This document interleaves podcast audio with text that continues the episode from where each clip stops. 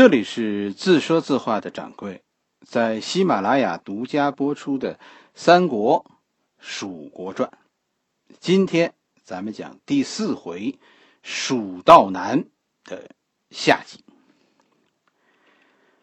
蜀道难啊，我们继续讲。下面这几句是：门参立井，养斜溪，以手扶鹰，坐长谈。问君西游何时还？唯图谗言不可攀。但见悲鸟号古木，雄飞雌从绕林间。又闻子规啼夜月，愁空山。蜀道之难，难于上青天。使人闻此凋朱颜。上一回我们其实讲的爬山蛮快乐的，是吧？走过家门关。现在开始上天梯了，我的天哪！闷餐丽景养斜溪，以手扶鹰坐长谈。这句话是整个这篇《蜀道难》中我最喜欢的一句，写的特别生动，就写那个登山人的样子，写的太搞笑了，是吧？而且李白这个人，我跟你说，其实是个怎么说呢？咱们说很幽默的人。他不仅仅是豪放，是吧？很幽默，这是一包袱，是吧？抖的是真脆。前面讲快乐，下边跟着就门参丽景养斜溪，以手扶鹰坐长叹。门就是摸着，丽是经过的意思，是吧？这个门参丽景，这是星宿的名字。什么是星宿呢？就是就是天上这些星星啊，把这些星星连在一起，这就是构成一个相邻的星星连在一起，这就是这就是什么星宿，表示一个一个神仙，就跟就跟咱们现在说的你是哪个星座呀，是吧？这星座就是西方人的星宿，咱们中国人呢有自己的星座，就叫星宿，一共是二十八个，二十八个星宿呢都就业的，是吧？都有自己的工作。其中一个工作呢，就是每个星宿代表一个地区。参这个星宿呢，代表的是蜀地；景这个星宿呢，呃，代表关中。这个，这个你明白吗？这是门参立景，这就是从秦向蜀爬呢。这个人啊，手向上够着，然后呢，抬着头，屏住呼吸，哎呀，使劲往上这么爬呀。这就叫门参立井养斜息，然后爬上去了，是吧？这个人什么样子呢？一手扶鹰坐长谈，用手啊扶扶鹰，扶鹰就是抹擦前胸，呀，心脏现在都要跳出来了，气也喘不过来了，这是要过去啊。然后呢，坐长谈，坐在那儿长谈骂街啊。然后这几个人还商量。问君西游何时还？唯图谗言不可攀。说咱们现在啊，费这么大劲过去了，是吧？回来可咋办呢？啥时候能回来呀？西游，问君西游，西游不不不是唐僧他们啊，这是说进入嘉门关到剑门关是吧？转向南之前这一段路，这一段路据说是天梯，基本上呢是是向西走。就是从家门关向西走，基本上这一段过了剑门关就就转向南了。就这一段路，现在写的，大家现在都快哭了。爬山已经爬到恐惧这种地步了，人都开始抑郁了。你往下读，是吧？看，看什么现在都不一样了，就跟昨天开始的时候，上上有六龙回日之高标，下有冲波逆折之回川。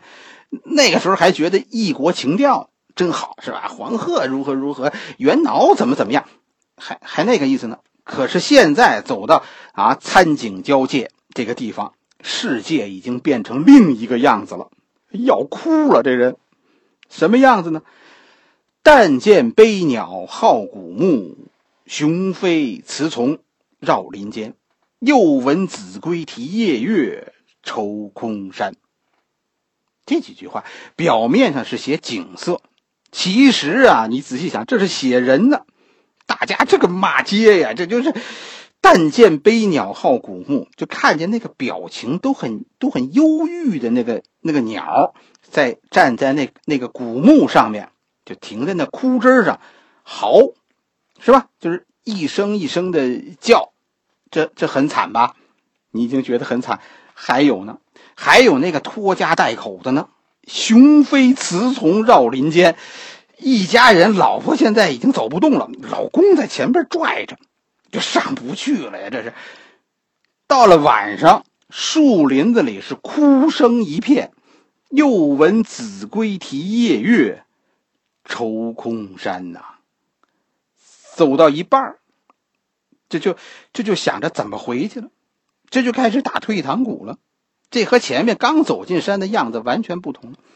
你读到这儿，你就能读出心态的变化了。登山的人走到半山腰，其实是最绝望的时候，上也上不去，是下也下不来，就就是这个时候的写照。蜀道之难，难于上青天。使人闻此，凋朱颜。凋朱颜呐，前两天小脸还红扑扑的呢，啊，这是爬了两天天梯，到现在都凋朱颜了，小脸儿爬的煞白。你是满怀豪情而来，走到现在郁闷了。这时候才明白，啥叫蜀道之难，难于上青天呐？不是在山下的感慨，真正难的是走到山中间儿啊，上不能上，下不能下，这才知道蜀道啊。下面几句好像仍然是写景。但其实，这也是在写心情，就是人在中途的那种、那种犹豫，是吧？开始开始给向后撤找辙了。飞湍瀑流争喧毁，平崖转石万壑雷。其险也若此，绝而远道之人，胡为乎来哉？水那个大呀，怕人呢，还有塌方呢。这石头滚过山谷，震耳欲聋啊！这么危险，早知道孙子才来这儿呢。我这可是干什么来？我这不是作死来了吗？大体上啊，就是就是这么一个意思。由一开始上一回的新奇，走到后来的郁闷，到现在绝望，从心中充满了悔恨。这是一个人心情的转变，后悔啊，是吧？早知道这么难，孙子才来呢。到这个时候，蜀道在我们心中就是恶魔了。蜀道就是这么难。我在准备，是吧？夏天准备，呃，迎接这一段的挑战。我想爬爬天梯去，体会体会，啥叫生不如死啊，是吧？其实人生常常就是这样，最困难的是在事情的中间，是吧？感觉最苦难、最最难熬的是胜利来到前的五分钟。下面这一段很有趣，是吧？哎，人的心情突然又变了。剑戈峥嵘而崔嵬，一夫当关，万夫莫开。所守或匪亲，化为狼与豺。朝避猛虎，夕避长蛇，磨牙吮血，杀人如麻。哎，终于啊，终于。天梯走到头了，走到剑阁了，剑门关，进了剑门关，后面就是蜀地了，人烟就开始越来越密集了，而且路也开始好走了。哎，这帮人又来了劲了，心情好了。剑阁啊，峥嵘而崔嵬，太雄伟了，这就是古时候说的雄关呢，是吧？一夫当关，万夫莫开，多牛啊！我们到了，不虚此行。这人又忘了刚才那要死要活的，现在这就又开始吹牛了，对吧？但是随着旅途一天天的走向终点，突然，哎，大家心中产生了好多的不安。到这儿来是是来对了吗？眼前的景象和和所见所闻，现在都在提醒：历史上啊，这里可是。所守或匪侵，化为狼与豺呀！这个故事说的是公孙述，是吧？公孙述是王莽那个时候拥护王莽的人。赤眉军赤眉和绿林造反的时候，就是这个大家去听我讲的那个《刘秀传》，是吧？这个讲的很清楚了。蜀地当时也反了，于是王莽呢一开始是派公孙述你去蜀地镇压农民起义，但是公孙述呢进了蜀地就不出来了，而是在蜀地呢建立了一个国家大成，成都就是那个时候大成的首都。公孙述是一个外来人，作为一个外来人，他最终在蜀地的结局怎么样呢？他失败了，蜀国人最后不支持他。李白对蜀人其实是有看法的，他认为这个地方的人比较彪悍，不服王化。中原人到了那儿，结果一般都不怎么样。公孙述失败了，是吧？后来的刘璋也失败了。刘备也没逃过失败的结局啊，是不是？南北朝还有个成汉也失败，这就是以前在于唐朝以前，李白看到的历史就是这样的。所以，整个这句话，李白其实表达的意思是，那个时候唐人对于蜀地的偏见，就是那不是一个对中原人很友好的世界。紧跟着这两句话就说的更明白了，是吧？朝避猛虎，夕避长蛇，磨牙寻血，杀人如麻。这什么意思呢？前面说的还是公孙述的故事，就是，呃，说豺呀、狼啊，这个、这个、这个这句话，是说皇帝要是派到这儿的守将不是自己的亲信，将来他要变成豺狼的。但是蜀人，蜀人自己是什么样的呢？这是说汉人到了那儿会变成豺狼，那蜀人是什么呢？蜀人呐，在李白眼里是猛虎，是长蛇，而且让你防不胜防。蜀人其实不但好战，而且啊还会行刺，特别的凶残。这也是有所指，是吧？陈鹏被被蜀人暗杀，张飞也是在在蜀地死于非命。其实总体来说，李白啊说的这个很偏激。蜀人，咱们以后咱们还会讲到，是吧？咱们他们是接受了汉家文化的人，但是他们心里没有我们中原人那样的家国情怀。蜀人从来不愿意把自己投入到别人统一天下的事业当中。大体上说，这些外来的豺狼们在蜀地，其实他们都走了相同的道路。你去看历史吧。一开始，他们是蜀人请来解决以前一伙豺狼的救星。但是，当他们在蜀地站稳脚跟，这些外来人都会觉得，自己可以凭借啊蜀地的优势，带领蜀人，咱们打出去，建立一个全国政权。这个时候，蜀人就会背离他们，因为蜀在蜀人看来，这些人变坏了。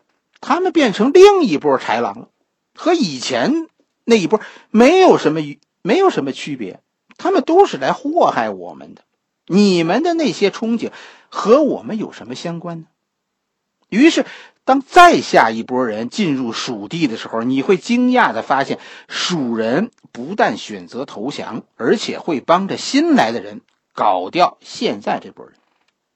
这件事儿是循环的。陈鹏当年带领几千汉军，是吧？从重庆附近登陆，打到成都的时候，十几万人。邓艾一千多人，两千人偷渡阴平，打到成都的时候，多少人？几十万人。以后呢？以后刘裕灭成汉，其实大体上也是这么个故事。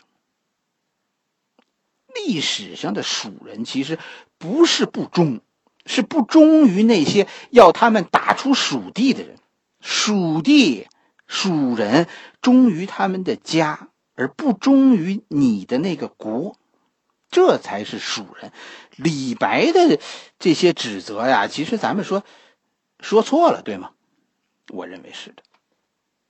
下一句其实是《蜀道难》的最后几句，是吧？这句话是在全文中，你要是读懂了，你才明白《蜀道难》这首诗说的是什么。就是下边这几句，大家听好。锦城虽云乐，不如早还家。蜀道之难，难于上青天。侧身西望，常自觉。锦城，锦城虽云乐，不如早还家。锦城就是成都，是吧？其实我看到有很多人解释，什什什么叫云乐呢？是吧？你如果你你读懂了上几句的意思，其实你就能记能理解什么叫云乐。云乐呀，是指快乐，但是这种快乐啊，其实很虚幻的，看着有，可实际上跟你没什么关系，那是人家的快乐。云乐，我的理解就是别人的快乐。锦城传说中的那些快乐，其实跟你没有关系，还是赶快回家吧。这就是锦城虽云乐，不如早还家。你在这儿就成不了圈子里的人，人家蜀人不带你玩儿，就是这么句话。可是后边又说了，蜀道之难，难于上青天呢。你说什么？我还得走回去。蜀道，你看是不是很难呐？不是说你走到了就完了，你到了那儿还得走回来。还得考虑往回走，我我是不开车了，是吧？我高铁了。蜀道难，最后一句是“侧身西望，常自觉”。侧身西望，常自觉，这句话意味深长。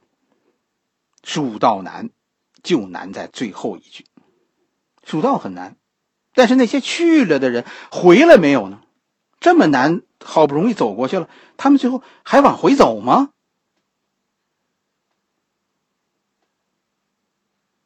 锦城说：“这么难，锦城虽云乐，不如早还家。这么难，是不是我就不回来呢？干脆我我那什么，我我凑合了吧？不是。最后一句，侧身西望，长自觉。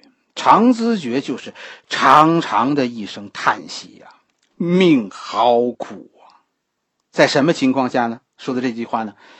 当我转过身，面对着西边的成都，发出的一声长长的叹息，啥意思？啥意思？这是在回来的路上，我正往北走呢。这就叫侧身西望，长自觉。就这句话，太刻薄了，是吧？我小时候哈，一放假就是第一件事儿就是背这首《蜀道难》，是吧？而后还有三首长诗等着我呢，就是《蜀道难》《长恨歌》《琵琶行》，还有一首《丹青引》，每年背两次，是吧？很辛苦，但是。这四首诗对我的人生有很大的影响。我记得当时大人告诉我们的就是说，诗啊，最后一句叫文胆，就这句，这句最重要，是吧？这首诗其实写了从从太白山进入蜀道，一直一路走到成都的见闻。然后呢，还写了走这条的路的人，他的思想从从最初的新奇到到最后绝望，再到啊，终于到达目的地的欣喜，然后呢，又开始往回走。终于，这个人经历了千辛万苦，可是最后他却回来了。多艰难的蜀道都挡不住他，这就是侧身西望常自觉，这是蜀道难的魂儿。就这首诗。后来被很多人解读，是吧？我是因为早年就就会读，大概从从七岁我就我就会背这首诗，所以我比较关注这方面的文章。我觉得你说这篇文章有什么政治意味？其实其实很牵强。蜀道难，我们小时候读这个故事的时候啊，家里的老人是怎么给我们讲的呢？就蜀道难这首诗是李白自己人生的写照。李白是在写自己，他不是说别人，这就更没有什么什么政治隐喻，是吧？李白这个时候跟了唐玄宗，大概四十二三岁的时候。此前呢，李白为了出人头地呀，奋斗了好久。这就是那句“蜀道难”的感叹。人生就如同蜀道，这是这是李白的感叹。终于，李白认为这算是出头了。现在你当了 皇帝身边的人了，是吧？但是，李白是想当个真正的大臣。对于现在当个文艺界人士，李白心里啊不高兴、不满。我我熬了几十年，到头来就是这样吗？李白想的是每天管理管理国家大事，是吧？每天写歌，这其实不是不是李白的人生理想。李白其实是一头是一只犀牛群里的大象。正好说呢，有有朋友要去蜀地，是是不是杜甫啊？是杜甫还是谁呀？我我我现在记不得。李白这个时候呢写的这个文章，就就是借着这个送朋友。是吧？喝点酒发发牢骚。我认为呢，这是一个你可能没听过的对《蜀道难》的解读。它比其他的很多说法都让我觉得更可信。也也可能我自己是是先入为主了，是吧？但反正这个大家知道我的这个观点。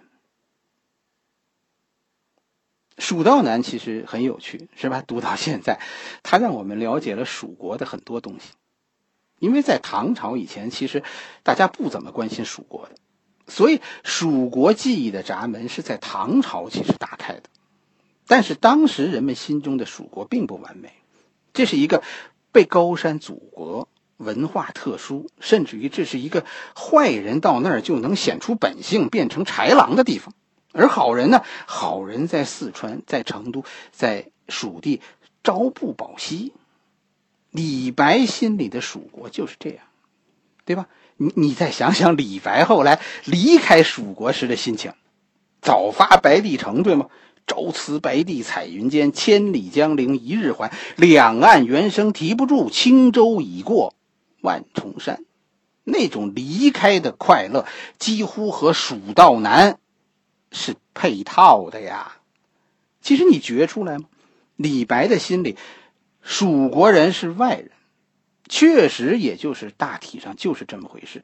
蜀国它融入我们汉民族，其实过程相当漫长，因为地域的阻隔，一切到了蜀国都变得慢了下来。所以在别的地区，民族融合几十年、几百年就就完成的事情。四川用了一千多年，够慢的，但同时这也是一个特别清晰的慢镜头，让我们能有时间看清楚民族融合这件事到底是怎么回事。好了，今天我们的蜀道难就讲完了。你能明白一件事：蜀国不是一开始就是我们华夏民族的一部分。一直到唐朝，他们都被看作另类，这就是我讲《蜀道难》要跟你讲的。讲蜀国的故事，咱们就从隔阂说起。